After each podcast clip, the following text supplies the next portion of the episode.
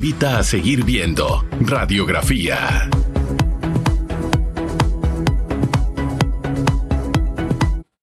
Estamos de regreso, 8, 11 minutos. Usted todavía tiene tiempo de participar de nuestra pregunta en redes.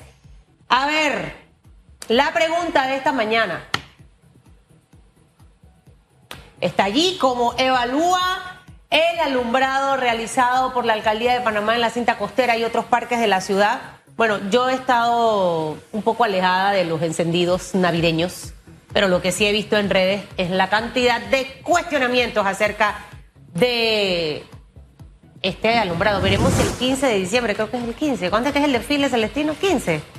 Eh, el día del desfile, a ver si ahí están los otros millones de dólares. Un proyecto de casi 6 millones. Utiliza el hashtag radiografía.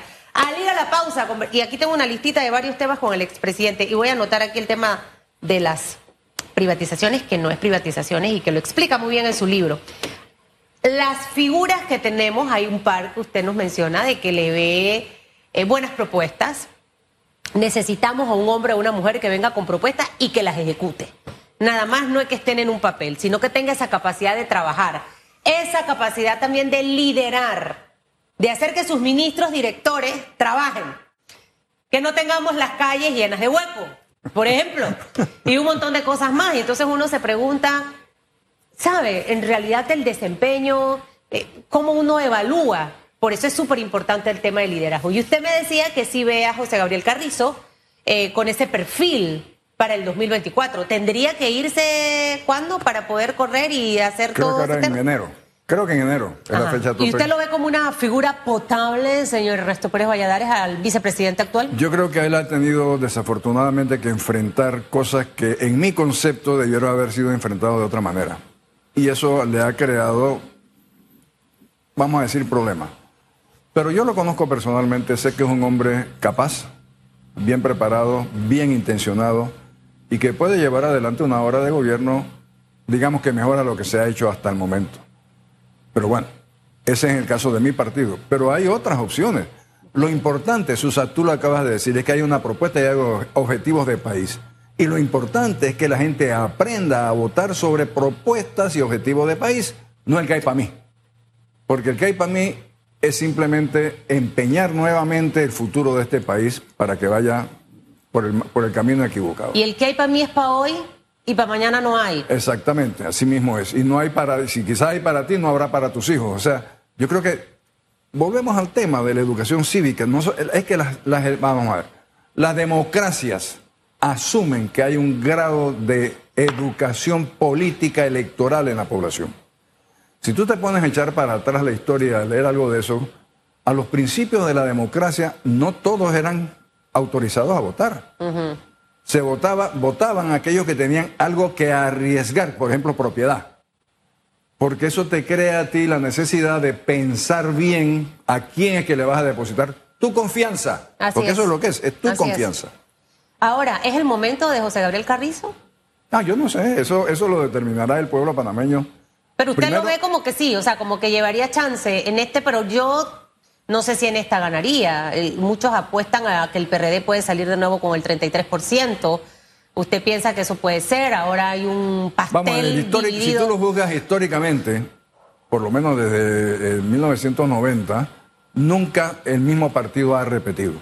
Entonces esto es algo, esto es algo que sería una novedad, pues, por ponerlo de alguna manera. Y depende de muchísimas circunstancias, por supuesto del candidato, pero también de los otros candidatos y cuántos otros candidatos haya. Eh, pero sí, posibilidades tiene. Dentro del PRD hay diputados. Se ha mencionado mucho al doctor Cristiano Adames, eh, está también Zulay, diputados que quieren convertirse en presidente de la República. Uno está recogiendo firmas, que es Zulay, y hasta ahora el señor Cristiano no ha dicho nada al respecto de este tema, pero se le ha visto muy activo en lugares que no pertenecen a su circuito. ¿Usted cómo ve esa...? Al final en la democracia todos tenemos derecho a aspirar. Claro. Esa frase sé que me la va a decir, así que yo se la digo. Pero vuelvo a las propuestas y objetivo país. Si estando de repente en una asamblea el desempeño no ha sido el mejor, ¿qué me dice a mí que va a poder ser un buen presidente? Con clientelismo no se puede ser un buen presidente. Bueno, Susan, pero todavía no tenemos candidato. Es decir, él puede tener sus aspiraciones, él y cualquiera otra, pero eh, luego tendrá que venir las postulaciones y ver quiénes son los candidatos. Cuando dentro de algunos meses tengamos la lista de candidatos, retomamos esta conversación. En junio del otro año, que vienen las elecciones, el 11, ahí cerquita. La primaria, la primaria. Las primarias, bueno, Sí. no, para saber quién es la figura del PRD. Por ahí yo le mandé un día un mensaje que decía que usted iba.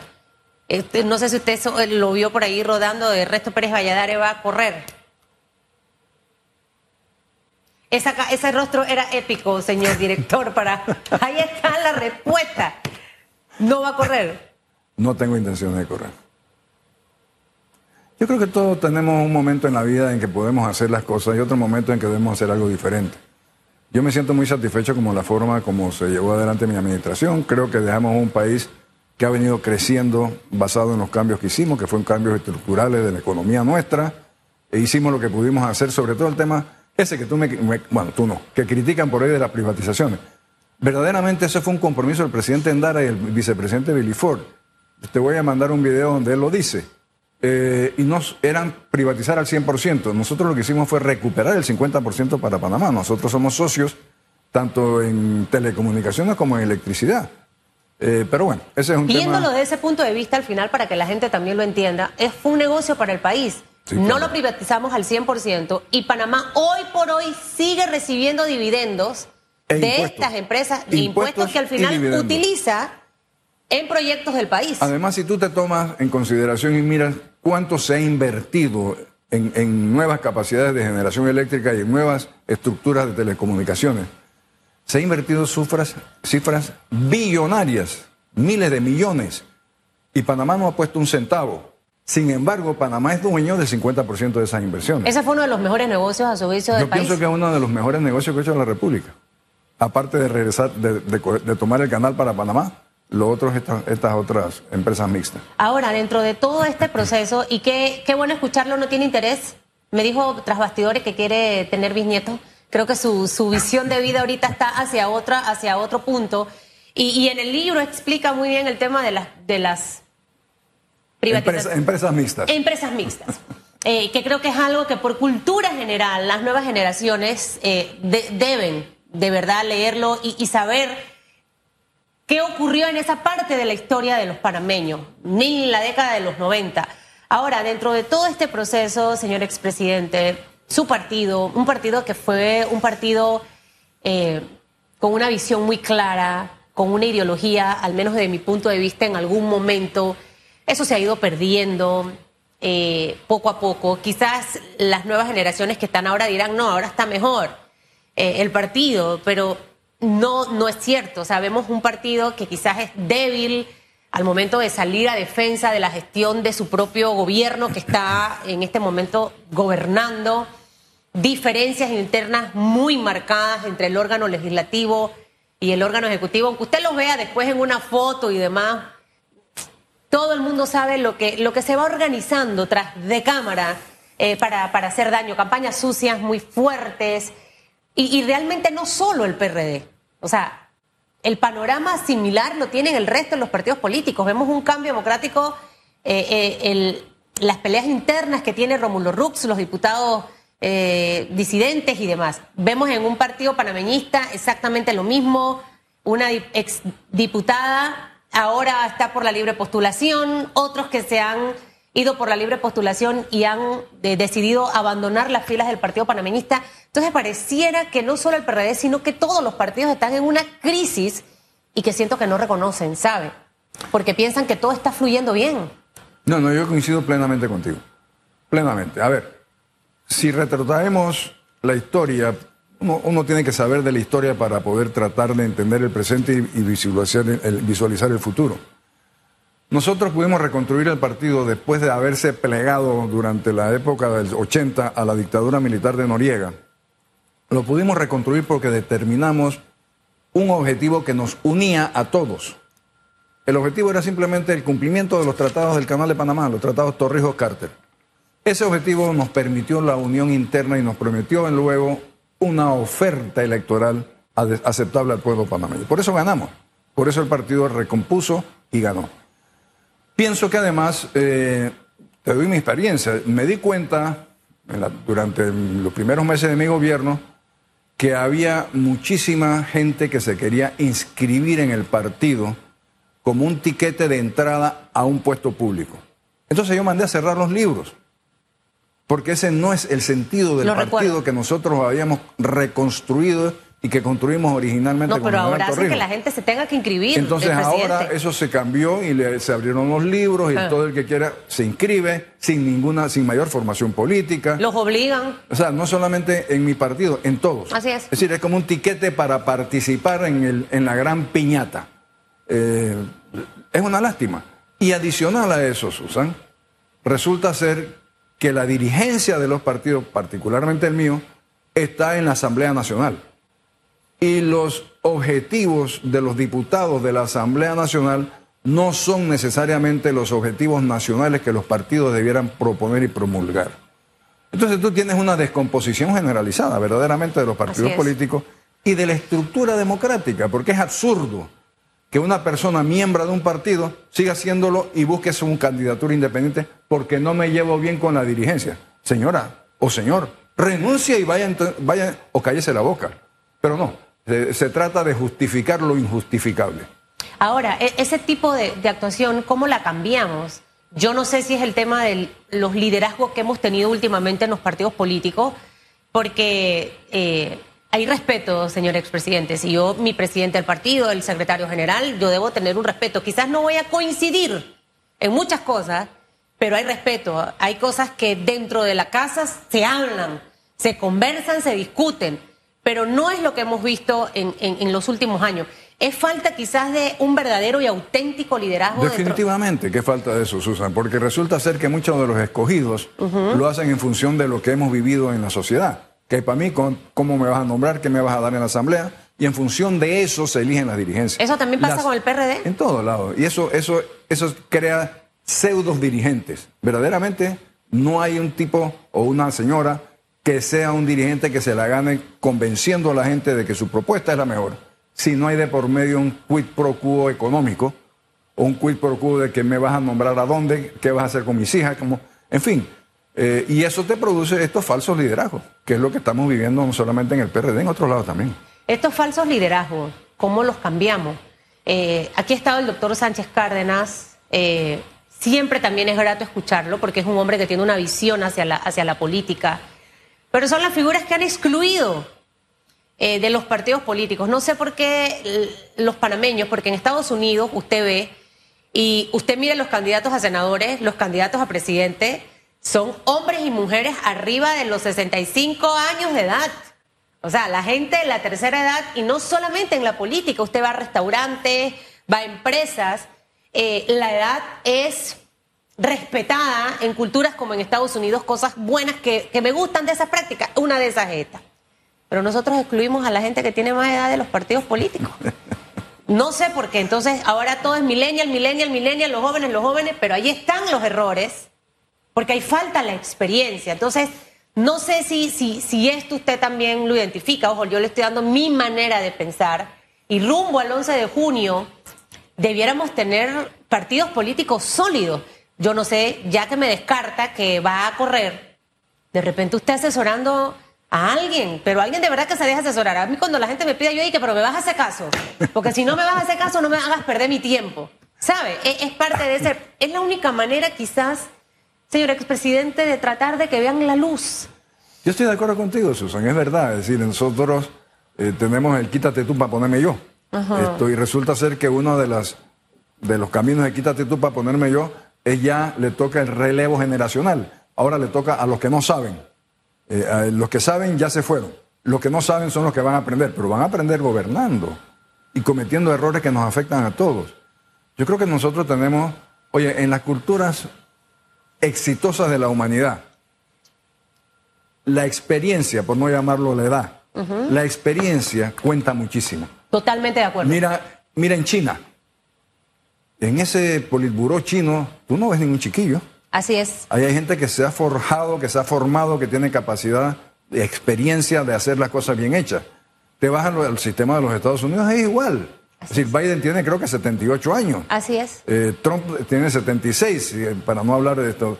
Y todos los precandidatos están en, esa edad, porque son gente que tiene la experiencia, el camino recorrido, ha cometido errores y los ha subsanado y tiene la experiencia para hacer las cosas bien. Aquí no. Aquí creemos, y las redes sociales se han caracterizado por creer y decir que la experiencia de un genio sobre un tema cualquiera es igualita que la experiencia del carretillero que no tiene algo que está hablando. Sí, eh, nosotros hemos deformado la información al tal punto de que sí, eh, resulta ser que la experiencia, vete para tu casa, que ya tú, ya tú tuviste tu chance, que volvemos otra vez, sí, regresamos otra vez al, al- al se salvó. Mientras nosotros no veamos que la empresa pública es el país que nos afecta a todos, Así es. mientras no tengamos eso claro, entonces vemos es el botín de la política. Y eso nos va llevando cada día más a situaciones más difíciles. Usted sería buen asesor del vicepresidente. Si acaso me hacen caso. Yo creo que le haría caso. Depende de él. Si lo busca, lo, lo asesoraría. Por supuesto, claro que sí. Y a, y a alguien por la libre postulación. También lo hago porque lo que me interesa es que haya ¿Lo han un- buscado, señor expresidente? Hemos conversado con algunos, sí. Que haya una... ¿Cómo- ¿Con quién ha conversado? Si se puede saber. No, hombre, no, porque no Ah. quiero comprometerlo, que van a decir que están buscando votos en el PRD. Bueno, pero ha conversado con aspirantes a la Sí, libre sí, postulación. conversado que lo, ha- ellos. lo han buscado para asesorarlo. Bueno, me han buscado para buscarme opinión. Yo no sé si asesoramiento.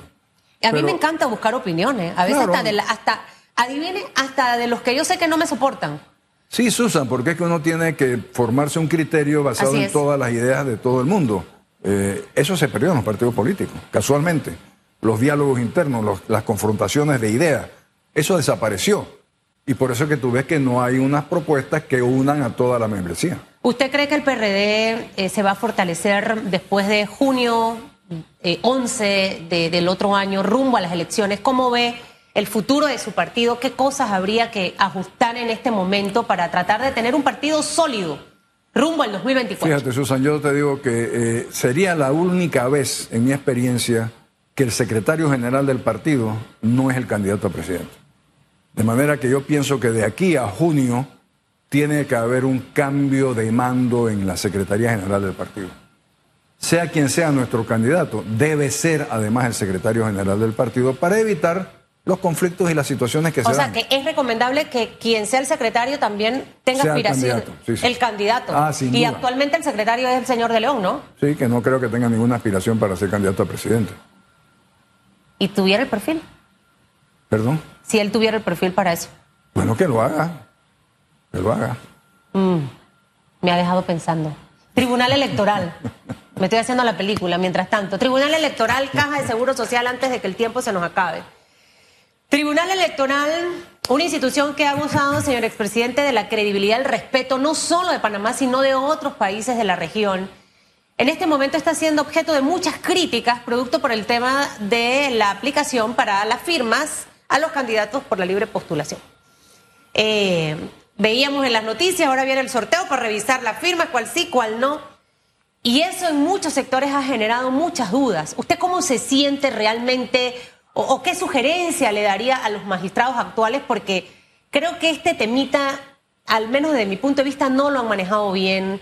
No, han, que, no han tenido la capacidad de reconocer si la aplicación tenía una falla. No, sino es que, bueno, voy a culpar a los, a los candidatos y, y al final lo que necesitamos es sentirnos seguros Claro. rumbo al 2024. Claro, mira, yo, yo tengo que primero decir que el Tribunal Electoral de Panamá ha sido un modelo, comparado incluso con países como los Estados Unidos. Nosotros aquí a las 6 de la tarde, 7 de la noche sabemos quién ganó. En los Estados Unidos, fíjate tú, todo el proceso, incluso semanas después de la votación, todavía no se sabía quién había ganado en algunos estados. De manera que eh, vamos a ser positivos en, en lo que ha hecho nuestro Tribunal Electoral. Que se cometió un error con la aplicación. Yo no conozco el detalle, pero supongamos que sí. Pues si se cometió un error hay que rectificar. Hay primero que aceptar. Cometimos un error, Así la es. aplicación tiene fallas, vamos a suspender, no voy a echarle la culpa a nadie, asumo mi responsabilidad y vamos a cambiarla. O no vamos a usarla. Pero estar tratando de que tú tienes el culpable porque es que tú, no, eso está mal hecho y mal, y, y es una crítica que les hago. Pienso que están a tiempo de recomponer.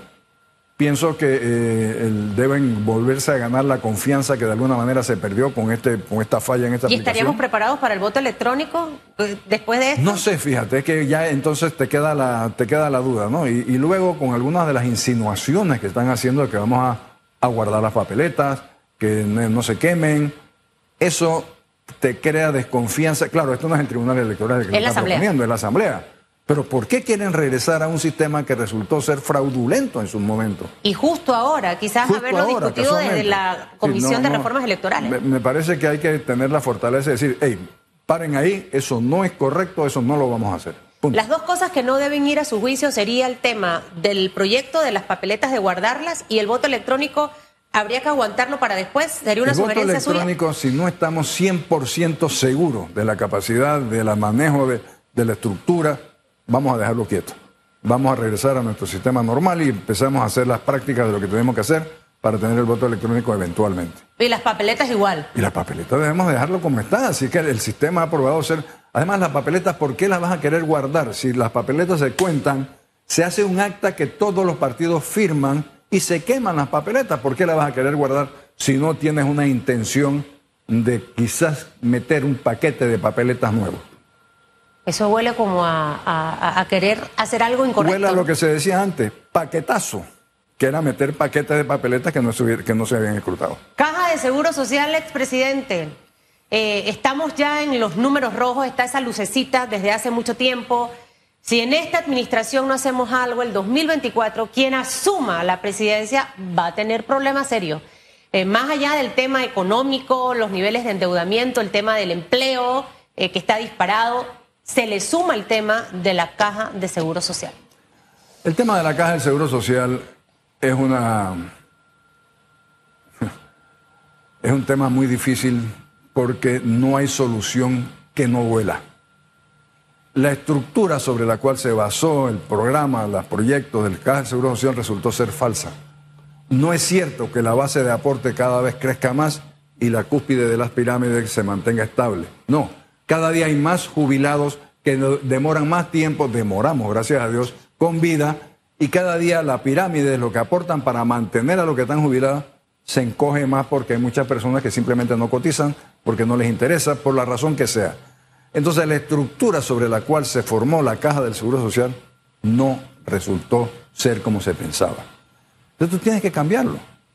Y tienes que cambiarlo de manera que haya un sistema que te permita a ti un ahorro mínimo mientras estás trabajando y la seguridad de una pensión mínima cuando dejes de trabajar. El ahorro mínimo lo haces tú y lo hace el empresario, aportando ambos a un fondo de ahorro. Y luego el Estado se encarga de garantizar que tendrás una pensión decente, mínima, que hay que suponer cuánto será en el momento. Y si no la tienes, entonces tiene que subsidiarlo. Pero ese tiene que ser el nuevo sistema. ¿Y se debe hacer en esta administración? Ya en esta administración yo pienso que no hay tiempo para hacerlo, Susan. Además que vamos a hablar claramente, yo creo que el capital político de esta administración no da para hacer esto. Yo creo que hay que hacerlo en la próxima administración. Debe cambiar, ajustar el presidente Cortizo. En este año, eh, algunas figuras de su gabinete, por ejemplo, no se ría. Si yo, ¿Tú mire, sabes cuál es mi opinión? yo, yo soy dura Tú y sabes una cosa, yo, yo, tú sabes que enfrente de mi casa, en mi calle, hay dos, calles, dos huecos inmensos. Yo los he la- visto, si yo paso por ahí rato, Bueno, tengo que me dice, chifiarlo. ¿tú por qué no mandas a arreglar eso? Yo no tengo nada que mandar a arreglar. Además, yo lo mantengo por solidaridad con el resto de la ciudad. Es que aquí, aquí no hay una calle que no esté destrozada. Oiga, esos huecos tienen mucho tiempo afuera de su Uy, casa. cómo no. Yo le- yo Están le puse- del derecho, si no estoy equivocada. Sí, le puse hasta un cono para que no cayeran, porque es que caen ahí y me da lástima oír cómo revientan los carros. Pero no, yo lo mantengo por solidaridad con el resto de la ciudad. Si usted fuera el presidente, yo hubiera cambiado al ministro del MOP. Pero no soy presidente. Pero si fuera, Pero no soy Susan. No me hagas pelear con nadie. no, no lo voy a poner a pelear. Yo lo hubiera cambiado ya, Susan Elisa de Castillo, sí. A mí se me, da- me- se me dañaron mis amortiguadores, eh, señor expresidente, y eso me costó buco plata, y sé que muchos más también. Sí, porque es que la, la- la cosa ahora es que, Susan, tú tienes que saber dónde están los huecos. Totalmente. Para no romper yo, tu carro. Yo utilizo mucho su calle y créame que ya yo soy fast to furious. Entonces, para rematar eso es, eso es solamente dos paños. Sí. Entonces, no puedes chifiarlo hacia acá si viene un carro. Entonces, ese, ese, ese es una, una estrategia en realidad. No se va a ir sin dedicarme el libro y eso no me va a costar nada extra al nivel nacional. Así que quiero mi dedicatoria, me lo voy a leer. Gracias, señor expresidente. Creo que esta mañana ha aportado eh, valiosos elementos rumbo en realidad a las elecciones del 2024 y yo me quedo con que cada uno de nosotros debe en realidad evaluar propuestas y objetivo país eh, para en realidad tener al mejor hombre o a la mejor mujer en esa presidencia, que vea este país como una gran gerencia donde va a gerenciar, donde va a trabajar, a servir, donde va a liderar eh, para que el beneficio en realidad sea para todos los panameños. Que le vaya muy bien. Muchísimas gracias, Susan. Encantado Cuídese de estar con mucho. ustedes. Mucho gusto. Hacemos una pausa y al regresar vamos a leer los comentarios de la pregunta relacionada con el alumbrado, el arbolito, el desfile y todo lo demás. En breve regresamos con más de Radiografía.